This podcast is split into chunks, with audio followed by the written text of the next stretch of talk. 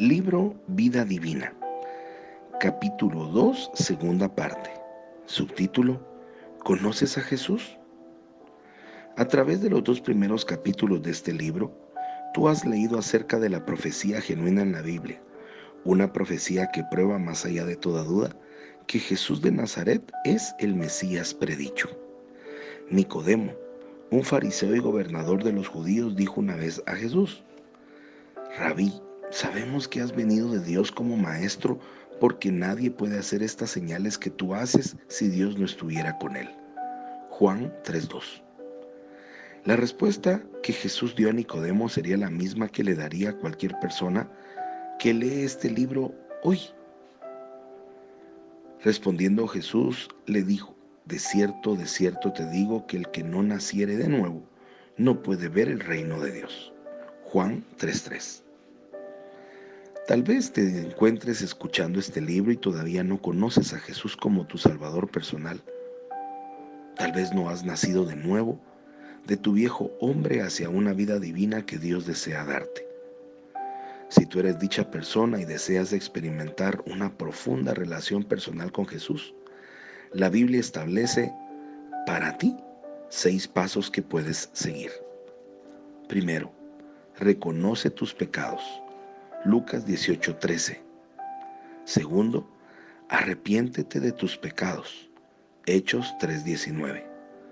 Tercero, confiesa a Jesús con tu boca. Romanos 19. Cuarto, deja tu vida vieja. Isaías 55:7. Quinto, cree en su palabra.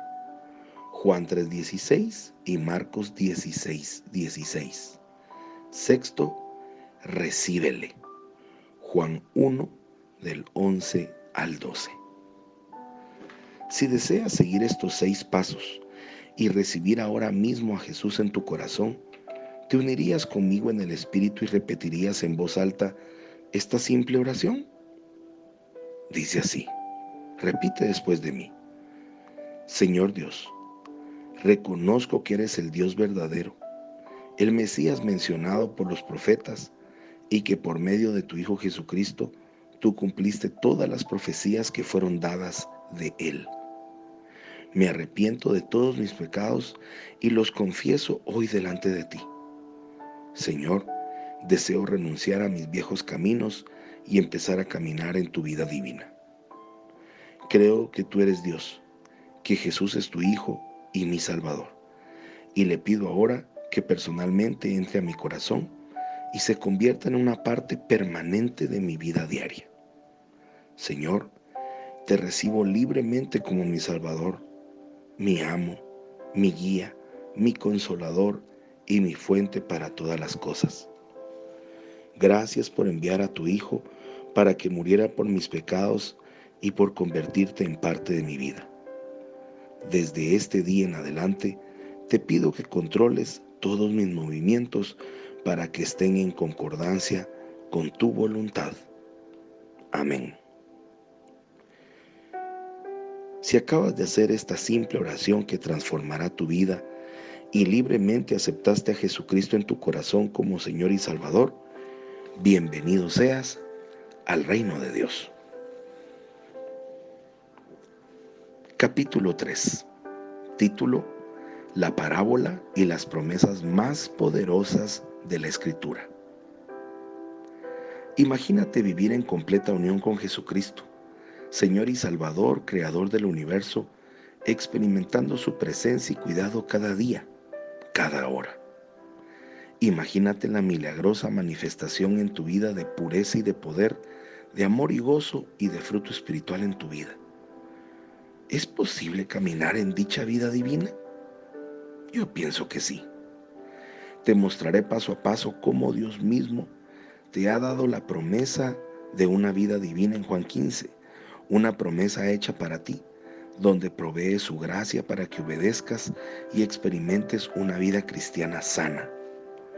Con toda seguridad, fluirán inexplicables bendiciones de tan milagrosa unión. Si tu experiencia diaria con Jesús ya no es tan fuerte como lo fue en los primeros días de tu salvación, esto se debe a una simple razón.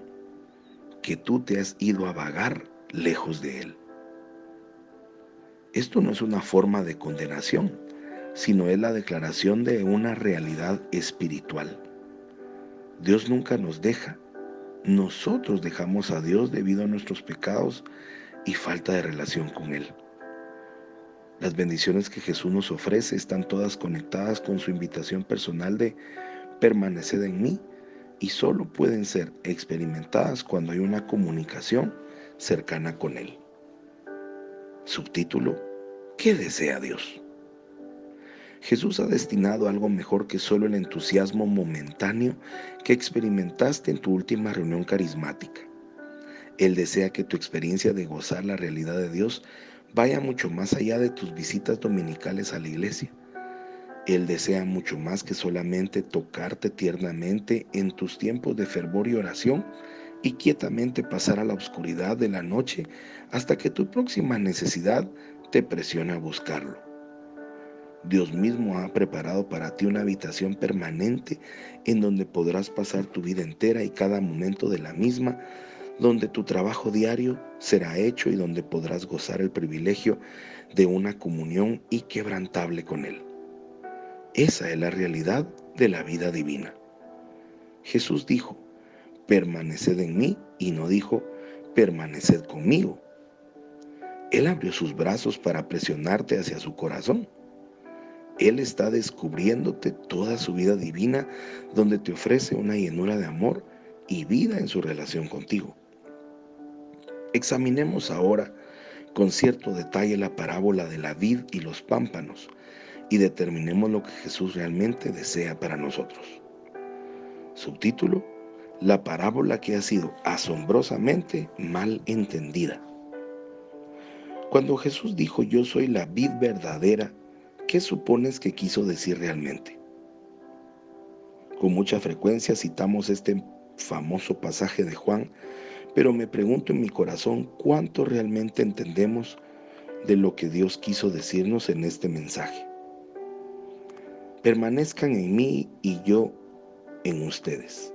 Como el pámpano no puede llevar fruto por sí mismo si no permanece en la vid, así tampoco ustedes si no permanecen en mí. Yo soy la vid, ustedes los pámpanos. El que permanece en mí y yo en él, éste llevará mucho fruto porque separados de mí nada pueden hacer. Juan 15, versículos del 4 al 5. Esta parábola parece tan simple, pero a la vez es muy rica al estudiarla y su enseñanza probablemente sea la que mejor nos proporciona la más completa ilustración del significado del mandato de nuestro Señor y de la vida divina a la cual Él nos invita. Primero, veamos a la vid, Dentro de todo el mundo vegetal no hay ningún otro árbol, aparte de la vid, que describa en mejor forma la imagen del hombre en su relación con Dios. No hay otra planta en donde el fruto y el jugo estén tan llenos de un espíritu tan vivaz y estimulante. No existe ninguna otra planta que tenga tan natural tendencia a lo malo cuando no tiene un cultivo y cuidado adecuado. De todas las plantas, y más que ninguna otra, la vid necesita de una poda pródiga e incansable. La vid depende completamente del cultivo y entrenamiento, y cuando recibe esto, ninguna otra planta da tan rica recompensa al labrador. Si tú eres como la mayoría que lee esta parábola, entonces piensas que el tronco principal de la vida es Jesucristo. Seguidamente nos ves a nosotros los creyentes siendo las ramas que crecen del tronco. Él es el tronco, nosotros las ramas, ¿verdad? Estás equivocado. Eso no es lo que la escritura dice. Jesús dijo, yo soy la vid. Y la vid no está limitada a ser el tronco principal. Aun cuando el tronco principal es la parte principal de la vid, eso no es la vid verdadera. En la vid también hay un sistema de raíces, un tronco principal, ramas, hojas, zarcillos y fruto. Cristo dijo, yo soy todo eso. Él está declarando su totalidad, que Él lo es todo. Si ese es el caso, entonces, ¿dónde entramos nosotros las ramas? Cristo dijo, yo soy todo el tronco principal, las ramas, las hojas, todo. Y ustedes son las ramas. Tú eres parte de mí. Te encuentras tan cercanamente unido a mí en lo esencial y en la totalidad de tu vida como lo están aquellas ramas unidas a la vid. Y la vid está incompleta sin las ramas. Comentario personal. Algunos fraternos se han comunicado conmigo sobre la cantidad de citas bíblicas en un libro de nuestra organización. Quiero recordarles que la familia de Demo Shakarian y Demo Shakarian eran fervientes asistentes a su iglesia, a su denominación, a sus ideas religiosas que en obediencia los trajeron de Caracal a América y que Isaac Shakarian, el papá de Demos, terminó siendo pastor de la iglesia a la cual pertenecían. Claro que eran una familia religiosa, pero dentro de esa familia un hombre recibió esta visión y para desarrollar esta visión se requiere fundamento, se requiere conocimiento espiritual, vida espiritual. Y por eso alguno de nuestros libros está cargado de citas y análisis bíblicos, porque esa es la base de lo que Dios necesita trasladarnos.